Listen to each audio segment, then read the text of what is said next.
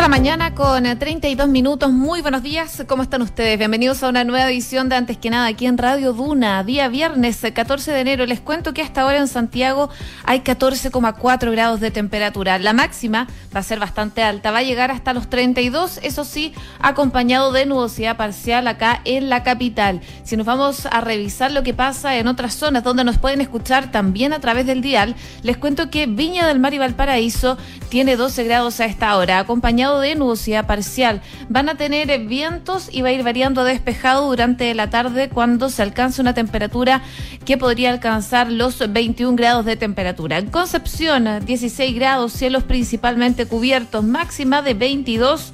Esas nubes se mantienen durante esta jornada sobre todo durante la mañana, pero podría ir variando despejado durante el transcurso de la tarde. Y les cuento también de Puerto Montt, que hasta ahora tiene 14 grados de temperatura. La máxima va a llegar hasta los 21, acompañado de nubosidad parcial y se esperan precipitaciones débiles durante el transcurso de la tarde, según lo que nos indica la Dirección Meteorológica de Chile. 6 con 33, hacemos un resumen de las principales noticias que están ocurriendo en Chile y el mundo en los titulares.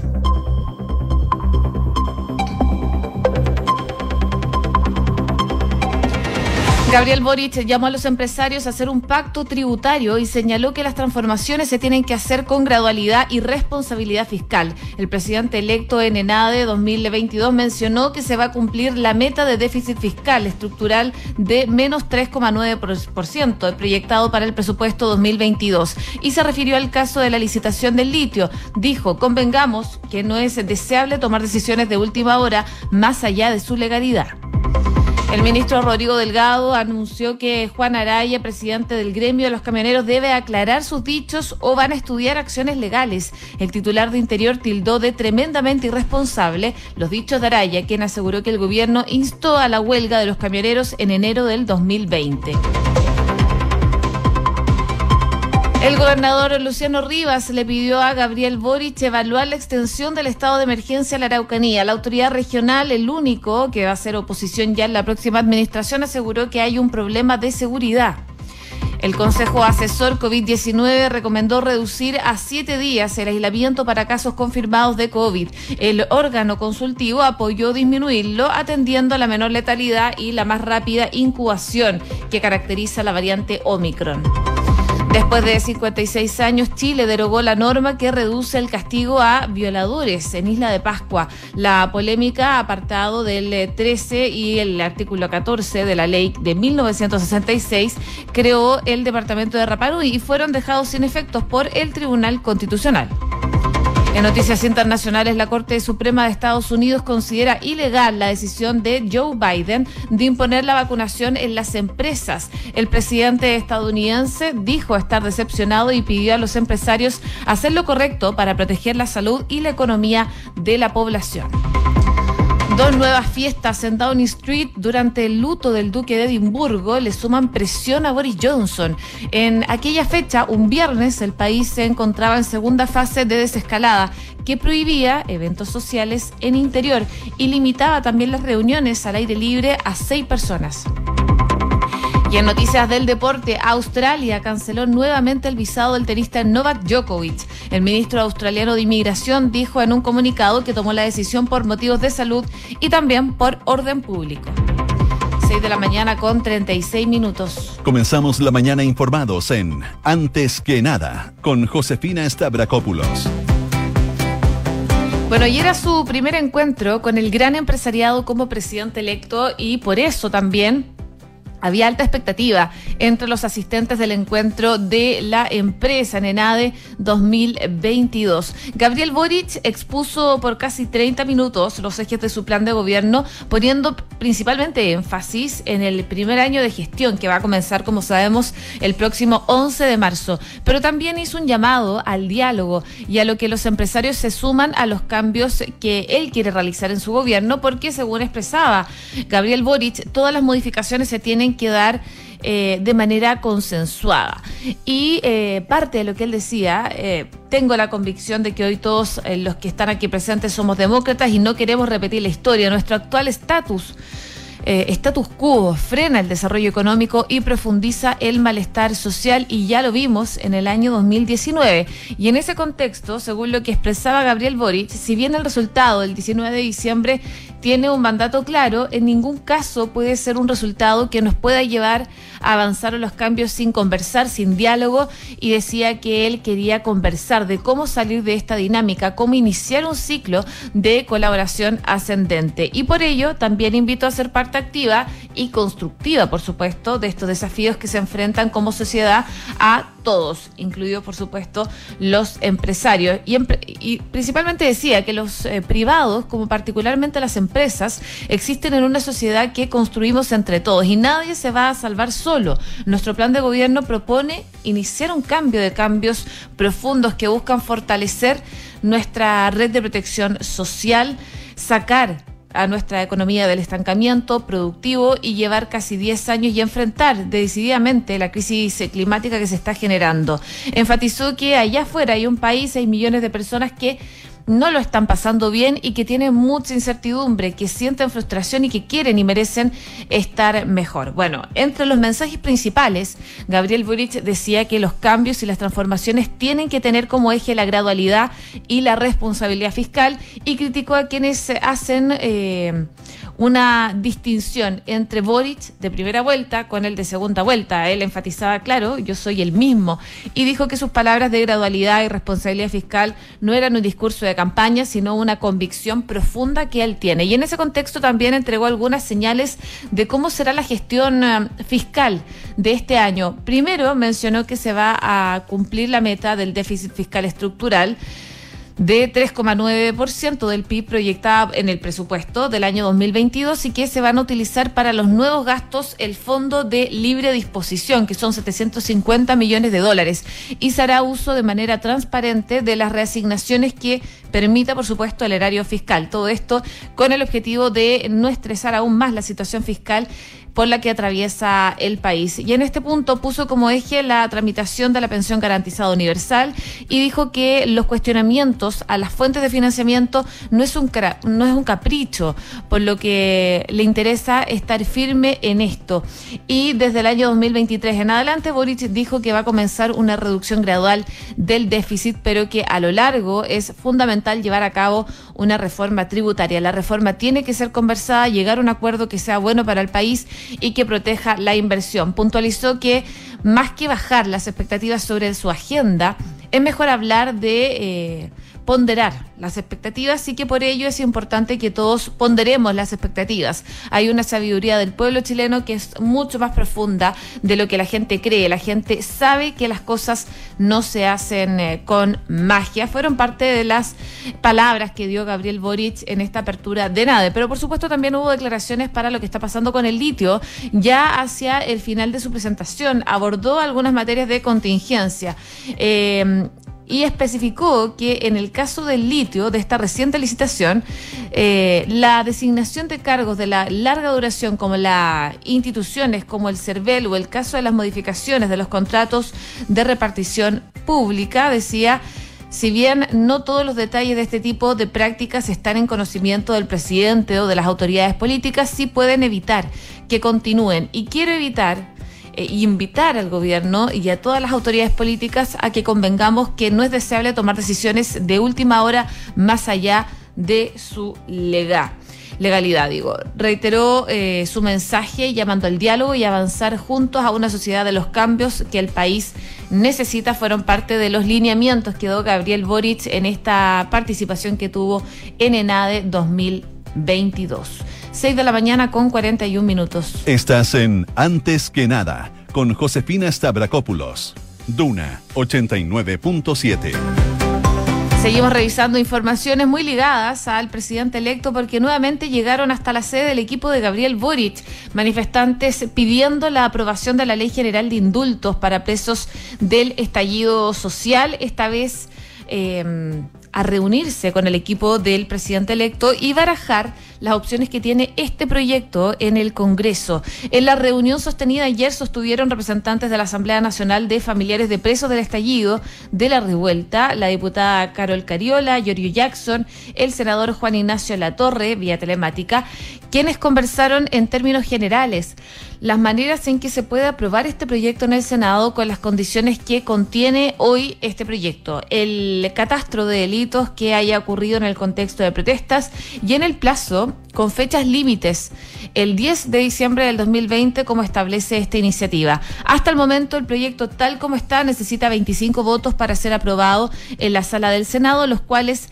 desde el equipo de la Torre buscan rebajar a través de una indicación que se presentó en diciembre pasado para que sean 22 y no los 25 para poder ser aprobado.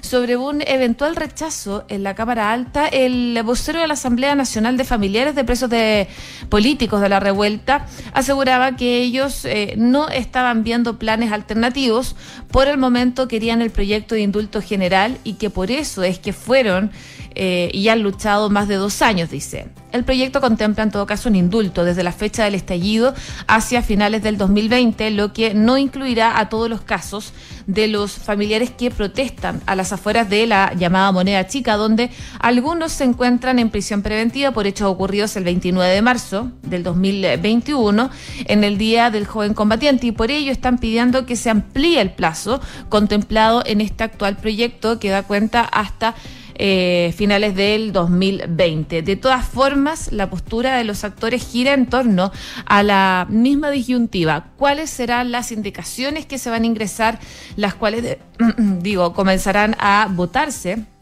ya el próximo martes o miércoles y que considerarían acotar el listado de los delitos. Poco antes, en todo caso, de la reunión con familiares de presos del estallido, llegaron a la sede el diputado Boris Barrena del Partido Comunista, la diputada Claudia Mix de Comunes, juntos eh, eh, a presentes exigiendo por las licitaciones de los centros de diálisis. Bueno, no se viene fácil el camino para el presidente electo Gabriel Boric y le están poniendo bastante presión en cuanto a este proyecto en particular. Eh, de esta misma forma, en todo caso, representantes del grupo de apoyo de presos políticos y otros familiares afectados que demandaban una reunión con el mandatario electo la semana pasada sostendrán una reunión hoy día al mediodía con el presidente electo Gabriel Boric. 6 de la mañana con 44 minutos. Estás escuchando Antes que nada con Josefina Stavrakopoulos en Duna. Seguimos revisando informaciones porque el ministro del Interior, Rodrigo Delgado, calificó como tremendamente irresponsable las declaraciones del presidente de la Confederación Nacional de Dueños de Camiones, Juan Araya, quien aseguró que la paralización realizada por los transportistas en 2020 lo pidió el gobierno de Sebastián Piñera para que se aprobara la ley Juan Barrios y la ley de control de armas. En este sentido, el secretario de Estado informó que desde su cartera, desde el Ministerio del Interior, están estudiando ya presentar acciones legales contra este representante. Y en declaraciones con 24 horas de TVN, el ministro Delgado afirmó que los dichos de Araya son tremendamente irresponsables, sobre todo escuchando la secuencia de sus declaraciones. La primera declaración es confusa, es ambigua él dice que parece que otra persona dijo y después en una entrevista en otro canal él fue bastante ambiguo y se eh, desdice de alguna forma de lo que había dicho. En este sentido, el titular de Interior destacó que cuando se hace una denuncia hay que ser responsables, hay que hacerlo con fechas, con documentos o un audio o alguna estructura que haga la denuncia eh, seria. Nosotros le vamos a exigir a Juan Araya, decía el ministro del Interior, que aclare sus dichos y que lo haga a la brevedad posible. Y si no, estamos estudiando incluso acciones legales, decía, correspondientes para revisar este caso en particular, es lo que expresaba el ministro del Interior durante la tarde del día de ayer. En todo caso, en paralelo, el fiscal nacional, Jorge Abbott, también se refirió a los dichos del presidente de la Confederación Nacional de dueños de camioneros de Chile, Juan Araya, respecto a esto. Él ayer, tras un encuentro con el presidente electo, eh, el dirigente gremial aseguró que es, ese paro lo pidió el gobierno y, por supuesto, frente a ello, el fiscal Abbott señaló que van a solicitar una asesoría jurídica para analizar los dichos de Araya y decidir sobre abrir o no una investigación de oficio asociado a un eventual delito. Así que está por verse lo que pueda pasar luego de las declaraciones que claramente van a tener repercusiones de Juan Araya, este representante del gremio de los camioneros que dijo que el gobierno le pidió hacer esta paralización para aprobar la ley Juan Barrios promulgada a fines del año pasado y la ley de control de armas que se promulgó ayer por el presidente Sebastián Piñera. 6 de la mañana con 47 minutos. Escuchas antes que nada con Josefina Stavrakopoulos. Duna. Y el Tribunal Constitucional resolvió ayer derogar dos polémicos artículos de una ley local de Rapanui que rebaja las penas a condenados por violaciones de, o, abusos sexuales. La llamada ley Pascua, vigente desde 1966, cuando el Estado chileno anexó oficialmente la isla de Pascua, eh, establece varias excepciones para los nacidos en ese departamento, entre ellas tributarias por posesión de tierras en la Administración de Justicia. Pero son dos los artículos de la normativa los que han mantenido en pie de guerra a las organizaciones feministas, que son los apartados 13 y el 14. La primera norma rebaja en un grado las penas por crímenes y delitos contra el orden de la familia, moralidad pública e integridad social y contra la propiedad cuando haya sido cometidos en el territorio y sus autores sean naturales de la isla. La segunda faculta al juez a beneficiar al condenado por cualquier delito que merezca reclusión a que cumpla hasta dos tercios de su condena fuera de la cárcel. Incluso en algunos casos permite la libertad inmediata del acusado, justificadas inicialmente en las particularidades de la cultura polinesia de los nativos de la isla casi seis décadas después y con una población que se ha duplicado en los últimos 25 años, llegando a más de 5.000 habitantes. Las normas son consideradas eh, que atentan contra los derechos humanos de cientos de mujeres víctimas de violencia del territorio y cuyos indicadores casi triplican el resto del país. Según lo que decía el Tribunal Constitucional en esta resolución, es que la declaración de inconstitucionalidad de las normas aludidas significa que estas eh, se entenderán derogadas desde la publicación en el diario oficial de la sentencia de este tribunal. La sentencia será mm, evacuada dentro del plazo legal establecido y para ello contendrá los fundamentos de los ministros que concurrieron a este acto. En la audiencia pública se escucharon argumentos de representantes del eh, Ministerio Público, del eh, Ministerio de la Mujer y Equidad de Género, también del Consejo de Ancianos de Rapanui, la Comisión de Desarrollo de la Isla de Pascua, entre otros pero finalmente y después de más de 56 años, Chile deroga entonces esta norma que reduce castigos, entre otros, a violadores en la isla de Pascua. 6 de la mañana con 49 minutos. Estás escuchando Antes que nada con Josefina Stavrakopoulos en Duna. En noticias internacionales, dos cosas. Una tiene que ver con Reino Unido. Miembros del gabinete del primer ministro británico Boris Johnson celebraron dos fiestas de despedida que se prolongaron hasta la madrugada en las dependencias de Downing Street el 16 de abril pasado, pese a las restricciones vigentes en ese momento.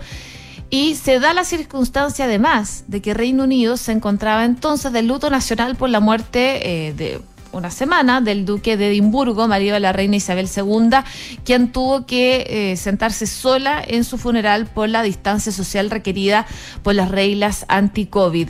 El diario The Daily Telegraph, tradicionalmente el más afín a Johnson, que trabajó mucho tiempo para él, publicó este jueves la exclusiva de la celebración de las dos fiestas de, de despedida, que eh, añade aún más presión sobre el primer ministro que ya estaba complicado por eh, eh, en las reglas sanitarias en Downing Street.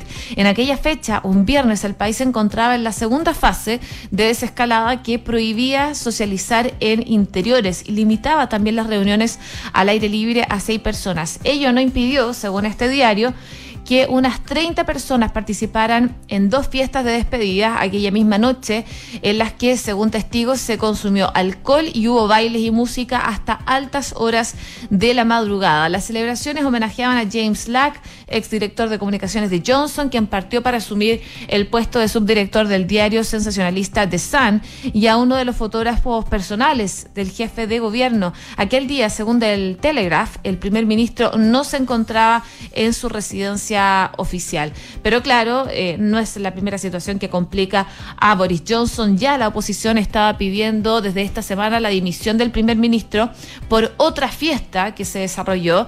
Eh, Johnson pidió disculpas el miércoles en el Parlamento por su participación en esta fiesta en mayo del 2020 en Downing Street, pero ahora, claro, se suma esta otra fiesta del 16 de abril del año que recién pasó.